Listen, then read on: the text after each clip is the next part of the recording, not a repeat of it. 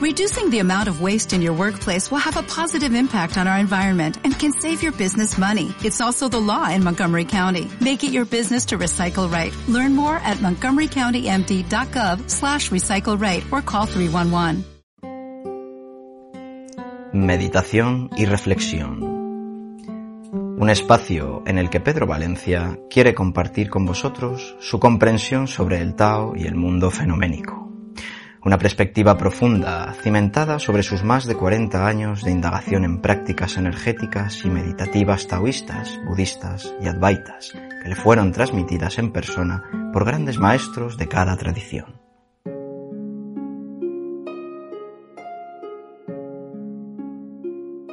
El exceso de alegría y la búsqueda de emociones exaltadas provocan ansiedad. El yin y el yang se mueven continuamente. Pasamos a veces de estados de tristeza, de pena, de depresión así triste, a estados muy exaltados. Normalmente, si nos damos cuenta, el ser humano tratamos de buscar continuamente distracciones, algo que nos lleve a una nueva experiencia o emoción. Salir aquí, salir allá, hacer cosas. Está en nuestra naturaleza movernos.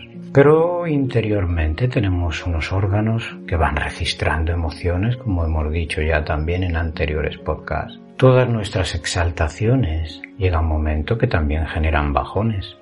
Hay personas que normalmente están buscando siempre una forma de vivir experiencias, ¿no? Y cuando esas experiencias terminan, oh, baja y genera ahí una tristeza, un bajón de energía. Qué bueno que lo rematan con nuevas experiencias, pero eso es un desgaste también de energía. No significa que no puedes buscar experiencias o, disfrutar ¿no? de, de la naturaleza o de ir a viajes o lo que tú quieras. Pero si todo eso se puede hacer con ecuanimidad, entonces el disfrute es mucho mayor. Cuando somos adolescentes apenas tenemos mucha experiencia de, la vida, ¿no? Y entonces las vivencias que tenemos se escapan de nuestras manos muchas veces, pues por ese exceso de emoción. Cuando va pasando el tiempo, las cosas se disfrutan de una manera distinta. Ese exceso de emociones exaltadas mm, no se puede dejar que siempre lleven las riendas, porque de lo contrario somos un esclavo de esas emociones y exaltaciones. Se llega un momento en que a veces Puedes estar en el monte y no hace falta que te subas arriba. Puedes sentarte en una piedra y contemplar el monte. O puedes eh, encontrar la belleza en cualquier parque de tu ciudad. Si no te puedes mover para otros lugares, pues tampoco te exaltes mucho. Buscar siempre las cosas sencillas donde tú las tengas a mano. Y cuando puedes viajar o moverte, pues también mantener siempre un eje central. Es interesante porque hemos viajado por muchos lugares de China He viajado por mucho tiempo también con mi maestro, ¿no? Entonces en estos viajes hemos acompañado siempre las prácticas con el viaje. Y es muy interesante porque los grupos, por ejemplo, que hemos ido llevando, tanto en invierno como en verano, hacíamos viajes a China. El tema es en que cuando a veces eh, la gente llega con tanta exaltación a los lugares o descubres un templo precioso, ¿no? Pues recuerdo muchas veces cuando llegábamos al templo que viajábamos al principio con el maestro.